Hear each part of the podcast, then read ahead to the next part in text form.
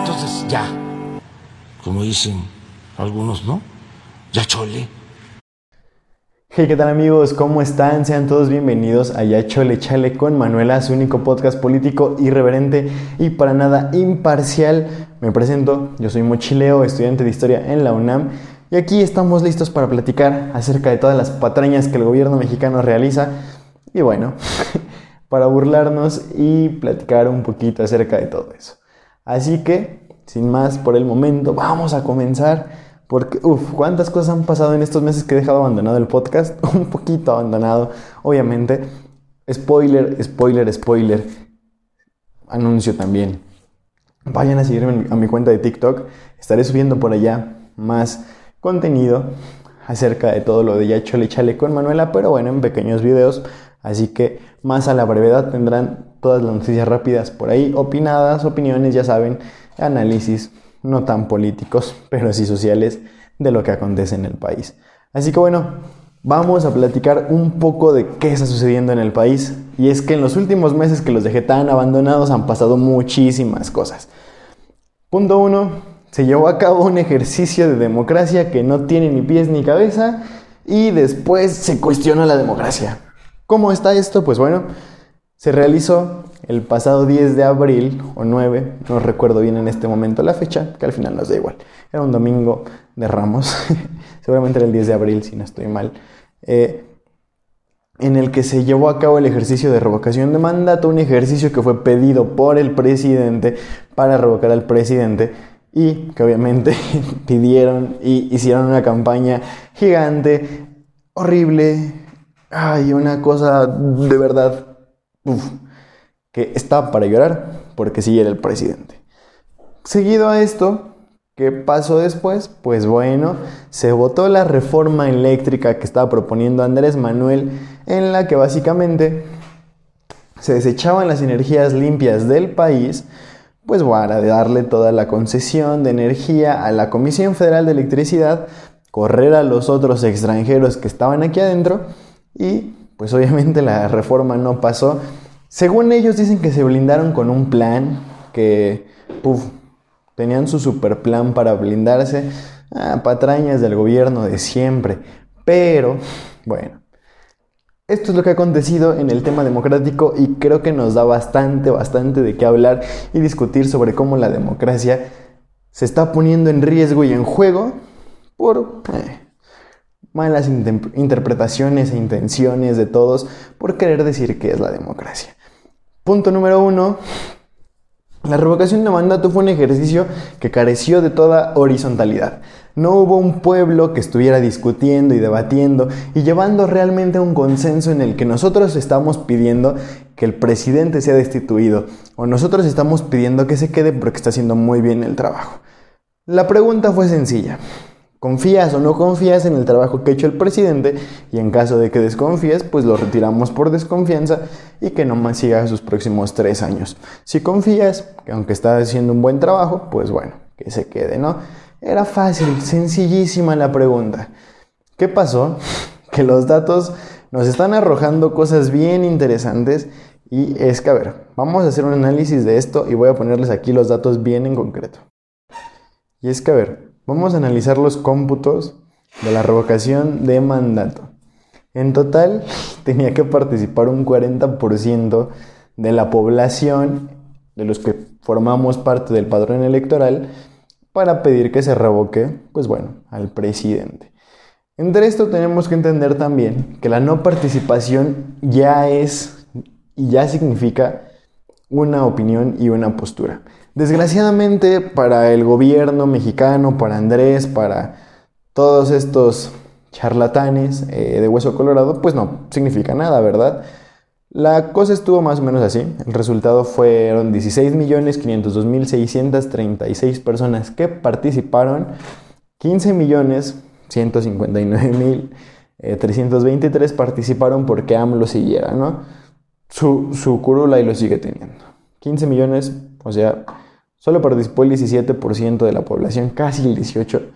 Y de ese 18, bueno, la mayoría votó porque se quedara. No solo 60 mil pidieron que por favor se revocara y votos nulos, entre ellos el del mismo Andrés Manuel, bueno, fue, fueron 280 mil votos nulos los que se tuvieron, pero, pero, acá hay una cosa bien interesante que tenemos que platicar, y es que realmente no participó la gente que tenía que participar para que esto, pues bueno, realmente fuera vinculatorio. Simplemente fue un proceso en el que el presidente mandó a gastar un chingo de dinero a lo estúpido, en donde el INE fue brutalmente atacado para poder pedir lo que ya sabíamos, que se quedara o que se fuera. Y ante esto surgieron muchas opiniones diversas, extrañas. Por ejemplo, vimos cómo la derecha salió a manifestarse y ojo acá, nosotros nunca vamos a defender a la derecha. Sin embargo, sí tengo un par de quejas que decirles, ¿no? Eh, punto uno, a este carnal que lo entrevistó el Hernán, pues bueno, compadre, mi recomendación como alguien que no es periodista, cabe aclarar, yo no hago periodismo, yo soy un historiador en formación, brindando mis opiniones, mis análisis políticos aquí, pero bueno, cualquier persona dentro de los estudios, ya sea de cualquier ciencia social, política, eh, de ciencias exactas, etcétera, sabemos que para poder decir que alguien es algo, tenemos que tener la certeza de quién es. Entonces, compadre, Hernán sí es un chayotero, todos lo hemos visto ahí trabajando en la octava, es un ridículo más. Su periodismo a mí me parece una cosa horrible, ¿no? Obviamente hay muchas cosas que también tienen que tener rescatables Hernán y qué bueno que esté tratando temas que nadie más trata y que se ponga a hablar de clasismo y etcétera desde su privilegio, invitando al de este Diego Rosarín también desde su privilegio, dos malditos blancos discutiendo sobre esto, pero bueno, lo ha intentado, pero tú compadre, si no te pones primero a investigar quién es este güey, no puedes solamente llegar y decirle un chayotero, porque déjame decirte aquí que sí era un chayotero, pero lamento decirles que, bueno, que Hernán Gómez, que Hernán, que ya, ya estoy cambiándole el apellido, pero bueno, que este compadre sea un chayotero no quiere decir que, pues bueno, no podamos, no, no tengamos que hacer nuestra chamba los que estamos participando dentro de la oposición. Y acá hay que tener bien en claro, ¿no? La oposición contra Andrés Manuel, existe la oposición de la derecha que es un juego, y existimos los opositores de verdad, a los que no nos cuadra bien ni la izquierda ni la derecha, porque no son izquierda ni son de derecha, simplemente son ahí el revoltijo de cosas que se está haciendo para querer perpetuar el poder y la hegemonía de todos estos. Ahora sí, regresamos un poco más a la plática y al análisis. Eh, el ejercicio, como les decía, pues careció de toda discusión democrática en la que el pueblo participara. Y nos han rebajado tanto al pueblo, realmente los políticos nos tienen tan pero tan achicalados al pueblo que piensan que porque vayamos, veamos un día en la televisión un debate de por qué se tiene que quedar o por qué se tiene que ir, ya, sabemos que eso nos estamos volviendo a las personas más confiables y más informadas para ir a votar, cuando obviamente pues los debates, como bien lo hemos visto en todos los debates electorales, y bueno, realmente no son electorales, ¿no? Pero presidenciales, de candidaturas a gobernadores, a jefa de gobierno, terminan siendo un ridículo, un mero espectáculo. Y entonces, ante esta situación, ¿qué nos queda? Pues bueno, irnos sesgados por la corriente a votar. ¿Qué es lo que pasó aquí? Pues seguramente mucha gente fue a votar sesgada porque la propaganda era muy clara y muy sencilla. ¿Quieres que haya vacunas? Vota porque se queda Andrés Manuel. ¿Quieres que haya dinero para las personas? Que se queda Andrés Manuel. Pero ¿qué creen? ¿Qué creen? Y se los tengo a decir yo acá. No hay dinero para muchas cosas, ni medicinas, ni tampoco hay escuelas ya de tiempo completo. Y se han robado muchísimo, pero muchísimo dinero electoralmente hablando, con delitos probados. ¿Qué ha sucedido? Pues bueno, nada, realmente ahí siguen existiendo, pero qué bueno que el discurso les salga también. Que para eso, dentro del entendimiento que tienen los políticos de la democracia en México, pues bueno, solo es eso, ¿no? Que se entienda que las personas van a ser parte del discurso, porque obviamente a ellos lo que les importa es el discurso. Si pasamos del discurso a la acción y a la crítica de lo que se está haciendo en su desarrollo del trabajo, pues bueno, ahí ya cambiamos de campo totalmente, ¿no? Porque una cosa es lo que se dice en la mañanera, otra cosa lo que se está haciendo y otra cosa lo que termina siendo el resultado. Entonces, obviamente, tenemos que empezar para analizar a Andrés Manuel y a la 4T, y no solo a ellos, sino a todos los demás gobiernos anteriores, pues de esta manera, ¿no? Desgraciadamente, Andrés sí tiene algo en lo que, puff, podemos hacerlo súper particular para él, y es que Andrés, sí, Andrés habla todos los días. No hay día en que Andrés no se levante a las 5 de la mañana dispuesto que va a decir pura pendejada. Perdón que se los diga así, ¿no? Pero es que realmente es lo que va a hacer. Hagamos un análisis, que en su momento lo haré, cuando tenga el tiempo y las ganas de escuchar una mañana completa, porque la verdad que hueva, pobre de la cita de la gente que la comparte. Peor que es, hay unos que sí se la echan completa y se la fuman. Pero bueno, la mañanera tiene y comprende de muchas cosas. Algunas buenas, algunas malas, algunas interesantes, algunas hacen tendencia y son las que logramos ver, otras realmente se mueren ahí en el camino, ¿no? Entonces, ¿qué sucede? Pues bueno, Andrés está súper acostumbrado a que su discurso se baje a las masas y las masas lo entiendan como una verdad absoluta y se vote. Se vota y se dice que se tiene la aprobación del pueblo, un pueblo realmente desinformado, y en este momento en que Andrés no podía hacerlo, pues ¿qué hizo? Una campaña sucia, muy fácil. Mando a pegar panfletos, mando a decir con pancartas, mando, mando, mando, pego, mando a hacer murales espectaculares, etcétera, para que siga yo. ¿Quién sabe dónde está saliendo el dinero? ¿Quién sabe quién lo está financiando? Pero ya estoy acá. Entonces, bueno, eso fue el ejercicio democrático y sí quería platicar un poco sobre cómo nos nos, han estado creciendo creer que la democracia existe en este país cuando realmente nuestra participación está tan sesgada y tan reducida solamente ir a votar. Porque está faltando mucho debate, mucha discusión. Los mexicanos realmente pedimos y necesitamos esta consulta, que aquí está la otra cosa que decía la derecha, ¿no? Su marcha decía, acabas y te vas. ¿Por qué? Más allá de que se pueda reelegir y todos esos datos que han salido a partir de la consulta y suposiciones, pues bueno. No vamos a hablar de reelección en este momento porque Andrés Manuel sigue estando dentro de su periodo de presidente legítimo, ahora sí, de presidente constitucional de México, ahora sí es legítimo, no como antes, pero bueno, ya está dentro de su periodo constitucional y entonces dentro de este periodo de seis años, pues él tiene que hacer su chambita y obviamente si ya el pueblo pidió que se quede, pues que se quede hasta que acaben sus seis años y se vaya a la chingada, ¿no? Pero la, la cosa está así. Tenemos que entender, como yo interpreto este mismo pensamiento de la derecha que no puso por explicar, es que no estábamos dispuestos a que se parara un gobierno que ya está avanzando para preguntar de manera eh, extraña, vamos a decirlo así, extraña nada más de manera totalmente como la cochinada que se hizo de, de la consulta para ver si queríamos o no que siguiera un gobierno que obviamente tiene unos índices de popularidad muy altos.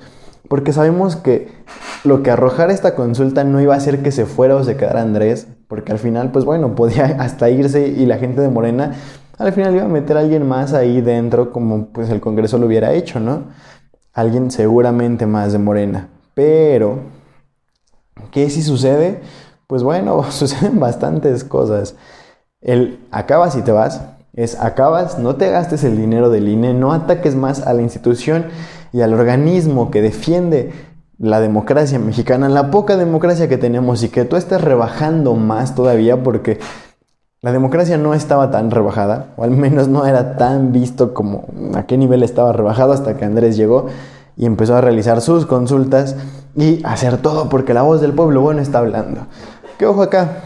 Participó el 17.77 de todo el padrón electoral. Ni siquiera llegó al 40 que era para que la consulta fuera vinculatoria. Todos esos votos nulos que quedan ahí, el otro 83%, ¿qué les pasó? Solamente fuimos gente que no quiso ir a votar y que ya, pues no, o sea, realmente creo que hay que entenderlo, ¿no?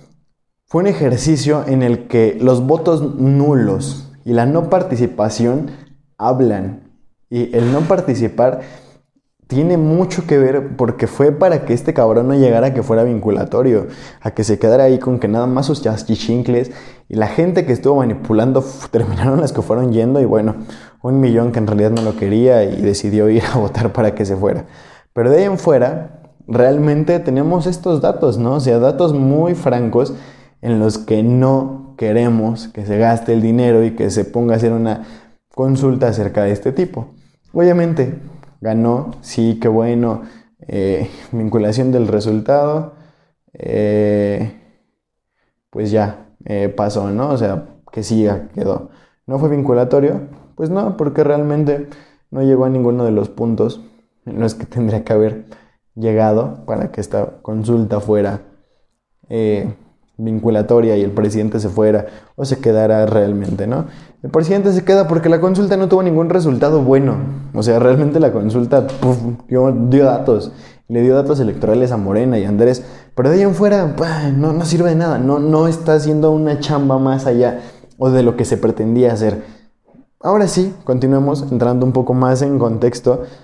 Porque después de este ejercicio cochino de revocación de mandato, en donde se nos recordó que nosotros somos los que tenemos que ir a votar para que todos los demás participen y hagan lo que quieran con nosotros, porque para eso servimos, ¿no? O sea, realmente quiero que lo entiendan como mexicanos. La posición del mexicano con capacidad de ir a votar, del o la mexicana para ir a votar, eh, obviamente hablando, pues es esa, la capacidad que tú tienes de ir a darle tu voto a alguien y regalarle la estancia y el poder y el sueldo y todo.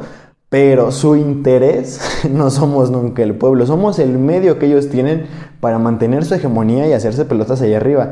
Pero el pueblo de acá abajo no les importamos, o sea, por más que bajen y que no, que la desigualdad y todo esto, no, o sea, realmente siguen siendo los protagonistas incansablemente de cómo se tiene que mantener todo este sistema tan horrible. Y bueno, continuamos ya llegando a la reforma, porque vamos a ligar esto un poco, ¿no?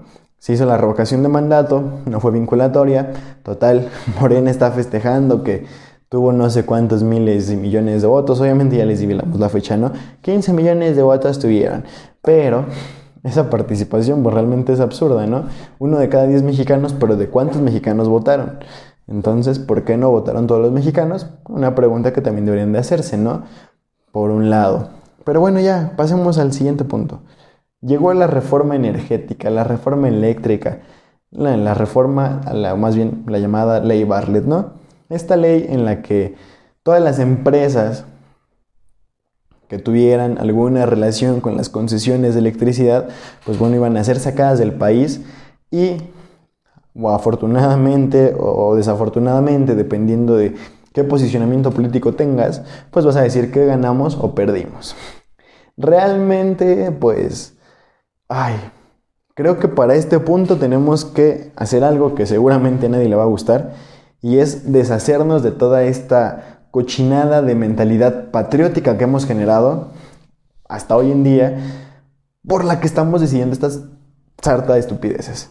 Se sigue debatiendo hasta hoy en día, hoy el día en que se está grabando este podcast, Salió una carta y no es la primera vez que la cita ni Jesús Ramírez, ni Andrés Manuel, ni mucha más gente, es como Ricardo Monreal, en donde dicen que hay una carta que es totalmente apócrifa de el expresidente López Portillo, priista, para empezar, que fue quien nacionalizó la electricidad ya hace muchos, muchos ayeres, y que bueno, hoy se recupera porque dicen que están siguiendo el legado de López Portillo. Para empezar, el legado de López Portillo se ve que lo siguen desde que los votos de la no participación no les importan, ¿verdad?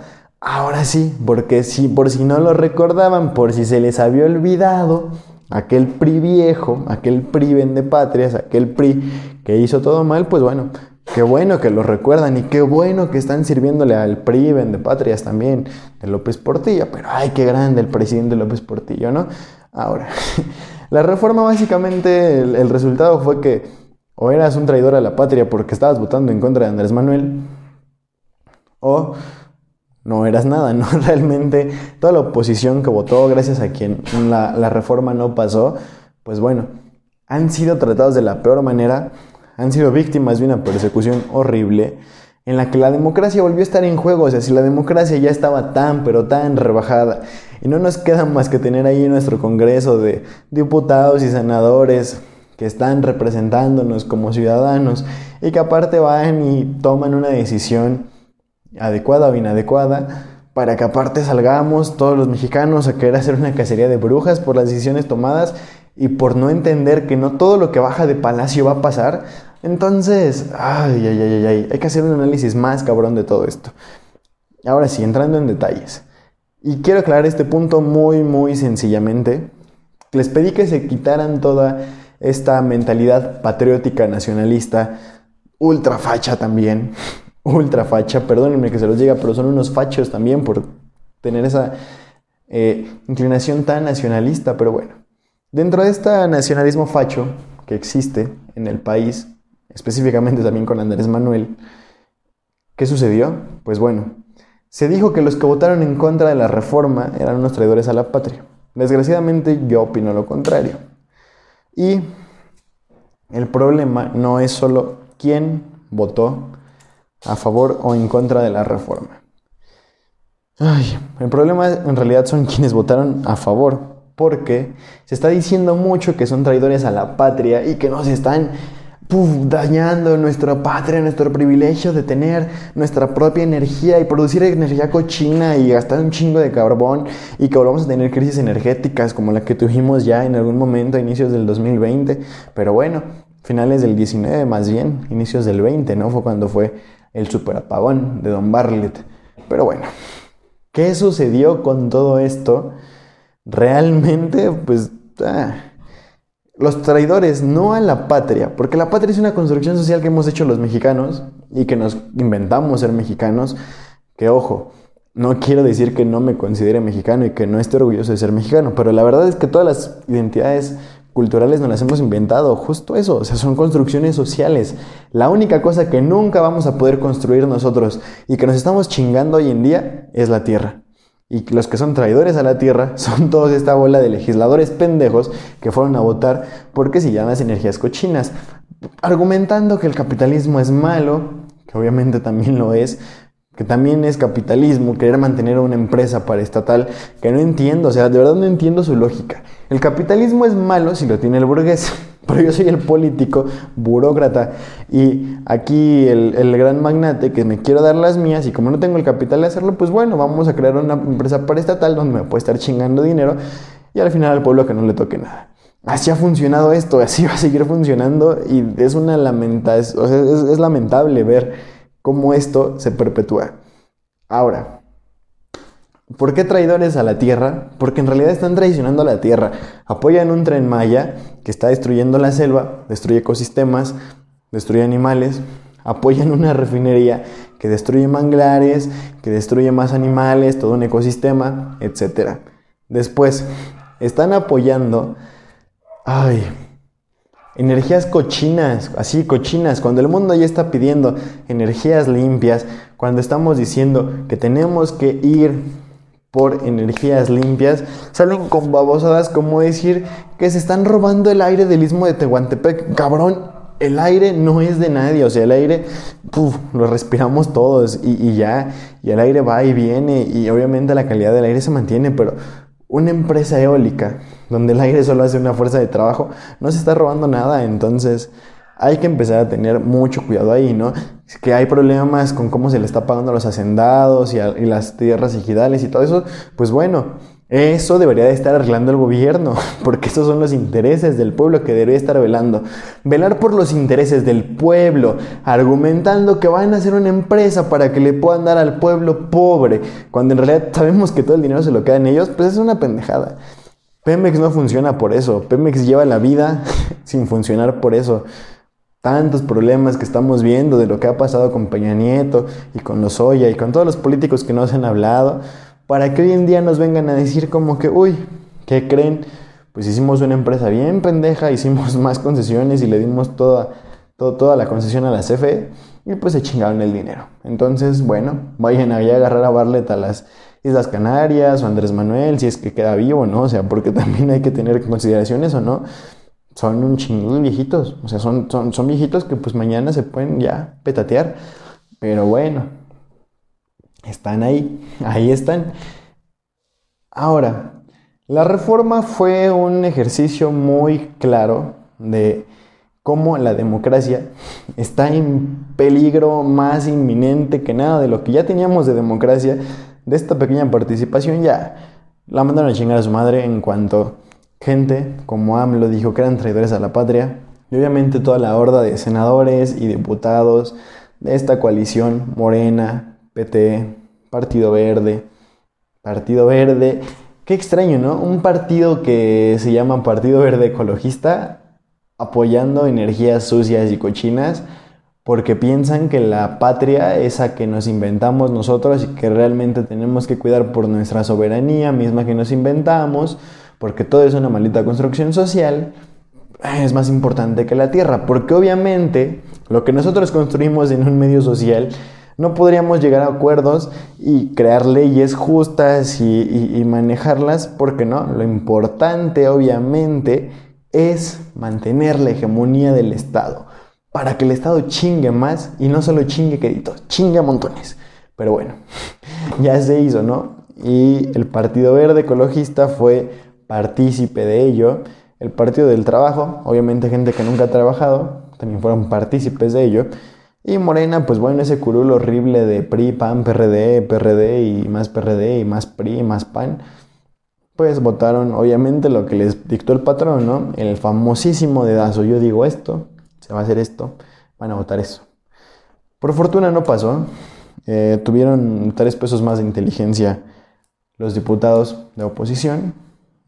Pero bueno, toda esta persecución que se dio, que desgraciadamente se ha mantenido, eh, ha traído ya amenazas a diputadas, amenazas a, a senadoras, etcétera. O sea, realmente hemos llegado a un punto grave en el que es, ¿estás o no estás con el presidente?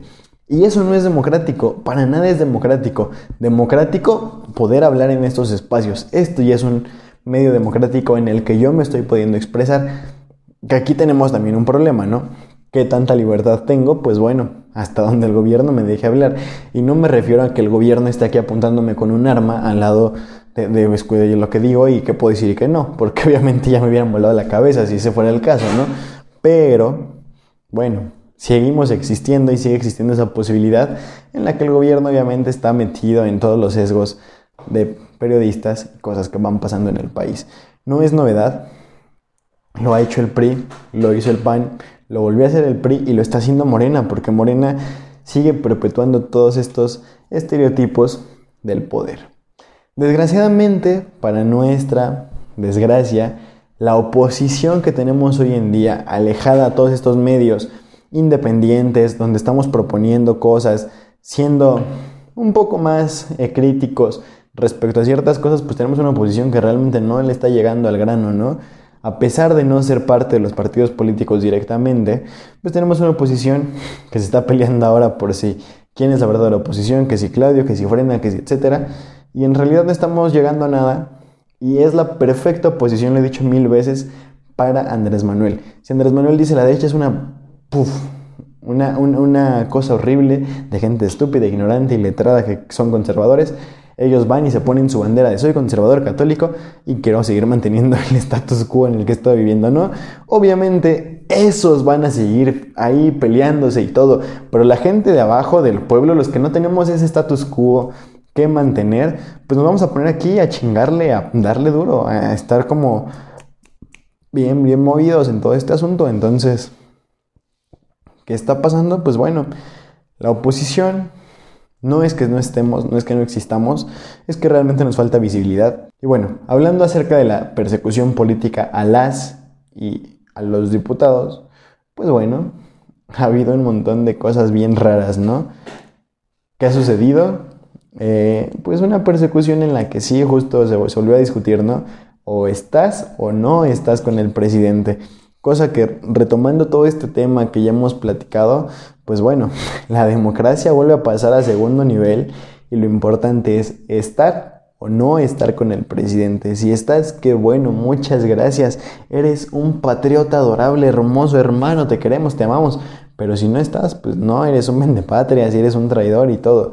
Pero y si nos dejamos un poquito de lado de todas estas eh, patrañas horribles que nos están vendiendo y nos ponemos a dialogar, a discutir, a pensar, a reflexionar todo lo que está sucediendo en torno a este asunto, pues bueno, vamos a llegar a conclusiones muy, pero muy interesantes, ¿no?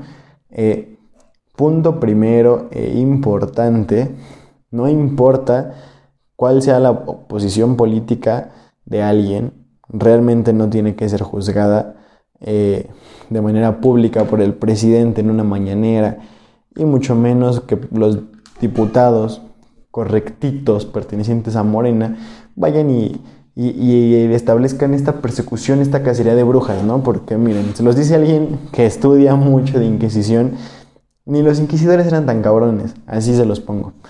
Ni los inquisidores hacían un juicio tan cabrón a lo estúpido, así nada más. O sea, dentro de su construcción del mundo, no tenían por qué simplemente pensar es que no están con nosotros. O sea, ¿sabes? Es, puf, no quiero ser una mentalidad medieval, porque también no quiero meter a la gente medieval aquí. Entonces vamos a hablar por, favor, nunca ocupen esa palabra eh, para, referirse de manera despectiva a alguien. Simplemente digan, son unos idiotas. ¿Por qué? Porque es lo que es Ricardo Monreal, porque es lo que es Andrés Manuel, porque es lo que son todos, una bola de idiotas incompetentes. Solo eso son, una bola de idiotas incompetentes que no pueden llegar a entender que la democracia funciona así y si no están pasando sus reformas, ¿por qué no se preguntan, bueno, ¿por qué no pasó? Si yo recuerdo aquella primer clase de secundaria y de primaria donde me explicaron cómo funcionaba el Congreso, que ojo, ya para el momento del día de hoy está muy, muy clarificado, ¿no? Pero si yo recuerdo la primera explicación que me dieron de niño, es el presidente manda una ley y si no se aprueba, la regresan y el presidente tiene tiempo para estarla reformando hasta que pueda ser aprobada, ¿no? ¿Por qué no está siendo aprobada su ley? ¿Por qué sigue emberrinchado el presidente en que todo tiene que ser como él quiere? ¿Por qué no escucha más voces? ¿Por qué no está, bueno, igual escucha voces en su cabeza, ¿no? También puede ser una opción, pero ¿por qué no está atendiendo las cosas como se le están diciendo, como se le están indicando al Señor? Si se le está diciendo, Señor, por favor, tenga tres pesos más de cabeza, pues esperaríamos que lo estuviera teniendo, ¿no? Desgraciadamente no es así. Estamos viviendo un momento en el que la democracia está en juego, la persecución política más, no solo se persigue activistas, jóvenes, mujeres, medios, etc. A cualquier persona que piense diferente al presidente está siendo perseguida. Sí, claro, no hay una eh, censura, al menos que nosotros estemos viendo tan grande y se han censurado a los periodistas más grandes, entre ellos Aristegui, Carlos Torres de Mola, etc. ¿Por qué? Pues porque, bueno, no comparten y sí tienen cosas eh, que se pueden poner en duda, etcétera, pero al final de cuentas, pues es gente que está haciendo su chamba y que no todos vamos a coincidir siempre en la misma, en la misma postura. Y ojo acá, yo como ciudadano que estoy realizando este podcast y esta serie de videos y esta página y manejo ya chule chale con Manuela, etcétera, pues obviamente les hago ver las cosas con el sesgo que a mí me interesa que vean, ¿no? Por eso aclaro siempre, siempre desde el inicio que pues es un podcast nada imparcial, porque realmente pues bueno, tengo una parcialidad de atacar y no es atacar, simplemente es criticar, poner en duda al gobierno. Y no me importa qué color sea, no puede ser PRI, PAN, PRD, Morena, Movimiento Ciudadano, etc. Eh, para mí es lo mismo, ese gobierno y la manera en la que los ciudadanos tenemos que cuidar que estén haciendo la chamba por la que se les paga con nuestros impuestos, por los que sacan dinerito, por los que comen, por las que sus hijos tienen allá suficientes mansiones y cosas, pues es al final por esto, ¿no? O sea, porque pues se está chambeando. Y pues aquí en chambean a todos los mexicanos y somos un montón, pero no veo a todos poniéndonos aquí a chambear, ¿no? Entonces, pues también hay que entender esto, ¿no? Las personas que lo hacemos, pues lo hacemos de verdad con todo el corazón y obviamente tienen toda... Eh, un sesgo también existente de información en el que estamos pensando ya en que las cosas dichas pues tienen un porqué y un fin y van dirigidas a ciertas personas y es, simple eh, entendimiento comunicativo, ¿no? Yo no soy comunicólogo, entonces puede que venga alguien con la teoría de la comunicación y me desmienta, pero bueno, desde mi entendimiento, todos, desde Andrés Manuel, Loret de Mola, Aristegui, eh, El Chapucero, Mafián TV, etc. cualquier persona que se dedica a comunicar, no voy a decir periodista, porque periodista es quien va y hace toda una labor periodística, que sé que ni yo lo hago, ni mucho menos muchos de los que mencioné le están haciendo, pero por eso te estoy hablando de como comunicadores, gente que está aquí para dar un mensaje, pues bueno, todos tenemos nuestro sesgo y nuestro posicionamiento y eso es totalmente correcto y tiene que dejar de ser juzgado desde la mañanera. Que si Chumel dijo que si hizo, pues bueno, qué bueno, o sea, Chumel tiene cosas cuestionables, muy cuestionables, pero ¿en serio? ¿El mayor problema de México en una mañanera es Chumel Torres? No lo creo, ¿no? O sea, realmente, pues si no mal recuerdo, en este mes, y, lo digo porque lo viví desde el primer día. Desgraciadamente me tocó ver la primera manifestación en Monterrey eh, eh, de, caso, del, caso de Devani. Pues hubo, hay una desaparecida que ahí encontraron, que estaba muerta y salieron muchas muertas más. Y tenemos una crisis bien grande en el país de salud. Y no solo por la pandemia, sino porque la salud está de la chingada los sistemas de salud están rotos en México. No, no hay un sistema de salud digno hoy en día. Ni el IMSS, ni el ISTE, ni el INSABI, mucho menos el INSABI, están teniendo sus mejores momentos y están en la ruina gracias a la cuarta transformación, ¿no? Ahora, tenemos un problema de educación donde ya están pensando cómo cambiar una reforma de lo que están reformando y que van a reformar más, cuando no han dejado ni siquiera pasar el tiempo para que un plan sirva y lo puedan evaluar cuando ya están pensando en meter otro simplemente por posicionamiento político, que ojo, yo también quiero que cambien varias cosas del plan de Peña Nieto, ¿no? Y, hay muchas partes en las que es una cochinada y otras partes una chulada que les quedó. Pero pues así son las cosas, o sea, realmente ante una crisis económica, porque ya se viene y va a entrar la recesión y es mundial y lo sabemos, esto es un problema mundial, pero no estamos exentos de y la manera en que nuestra Secretaría de Economía, de Hacienda, el gobierno, etcétera, todos decidan tomar esta crisis y afrontarla, pues es como nos va a ir. Ante la crisis de la pandemia, nos fue muy mal, no nos hemos logrado recuperar y, pues bueno, ya se viene un momento más feo, ¿no?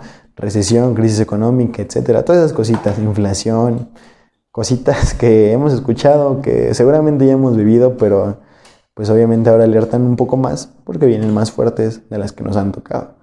Pero, digo, de las que nos han tocado gente de, mi edad, obviamente refiriéndome a, personas más jóvenes, entiendo a las personas adultas que sé que, puff, han vivido cuántas evoluciones del peso y cuántas cosas que una más pues va a ser muy poquito, ¿no? o sea, va a ser como dentro de la normalidad de lo que hemos crecido. Pero, ya para también finalizar un poco, eh, sí quisiera darle un espacio muy, muy breve, pero claro, al caso de las desapariciones en México. Y es que ahora Devani sonó y ha sonado muy, muy fuerte en todos lados. Y es lamentable ver el caso como está sucediendo. También es lamentable ver que otros, pues, eh, periodistas, pseudo periodistas, se estén colgando del caso. Es lamentable ver el actor de la fiscalía, cómo se están comportando todos. Es un mundo de locos. Realmente lo único que me cabe decir es que es un mundo de locos en el que creo que las opiniones que podamos dar, ahí sí, específicamente sobre el caso, pues quedan un poco fuera de lugar hasta que no se tenga una verdad, hasta que no haya justicia, pero también tenemos que exigir justicia a nosotros.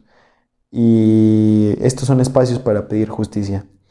Entonces, dado la situación que vivimos en México, en la que la democracia y la posibilidad de hablar de los ciudadanos, de discutir, de debatir, de tener la capacidad de charlar, están ya por la ruina y que estamos teniendo a un presidente que tiene una mañanera en la que juzga, critica, habla mal de todos, expone, exhibe, eh, crea su propia inquisición, su propio tribunal inquisitorio, ya lo tiene ahí el hecho en la mañanera los miércoles diciendo que él es el mejor y que desgraciadamente no se puede poner en duda nada del gobierno porque evidentemente, sí, bueno, no, no vienen a tirarte aquí a tu casa, pero va y te tira ya él con su achichincle y qué pasa después de que esta señora empieza a decir tu nombre y a exhibirte, pues bueno, seguramente todos los 15 millones de personas que están obsesionadas con él, pues van a ir a tirarte después, ¿no? El fanatismo ya es muy, muy grande. Pero... Ay. Hago hincapié en esto y, y, lo hago así de manera seria, más tranquila, obviamente. No, esto no, ya no es parte del podcast. Obviamente, es, bueno, sí es parte, pero no, no es parte de, cómo se maneja normalmente y cómo me manejo yo dentro del podcast, porque me interesa que cuidemos esto. La democracia implica muchas cosas. Vivir dentro de un, estado de un estado democrático implica que podamos tener la capacidad de alzar la voz y decir que no está bien y que no está funcionando. Y vemos como no, no está viendo una política pública que vele por los intereses de las mujeres, por su seguridad, por nada, simplemente estamos viendo una política pública que está velando por los intereses de algunos, que no es el pueblo, que son los políticos mismos, que ellos quieren mantener todo, y que desgraciadamente hoy, eh, pues ya nos faltan muchas personas, demasiadas, día con día desaparecen más mujeres, y es específicamente eso, ¿no? Eh, temas de mujeres por, bueno, estructuras muy complejas que tenemos que entender y tenemos que empezar a erradicar y, ya. Eh, es una aclaración que quería hacer, un punto que me parece importante dejar registro o, o registrado en este podcast al final de todo, porque si nosotros no hacemos nada hoy, no va a pasar nada mañana. Desgraciadamente ya hemos visto estos casos desde hace muchos años, no es nuevo, no es el primer presidente que vive este tipo de situaciones o con dentro del gobierno en el que se dan este tipo de situaciones. Y eso quiere decir que la estructura realmente no ha cambiado. La estructura, por más que puedan acá decir que, que todo está bien feliz y que les va a ir, pues les está yendo de huevos, no, o sea, la estructura no ha cambiado, la estructura sigue siendo la misma y la estructura sigue siendo esta estructura horrible, horripilante que nos tiene tan atados a tantas cosas y por el que los problemas siguen manteniéndose y siguen elevándose cada vez más.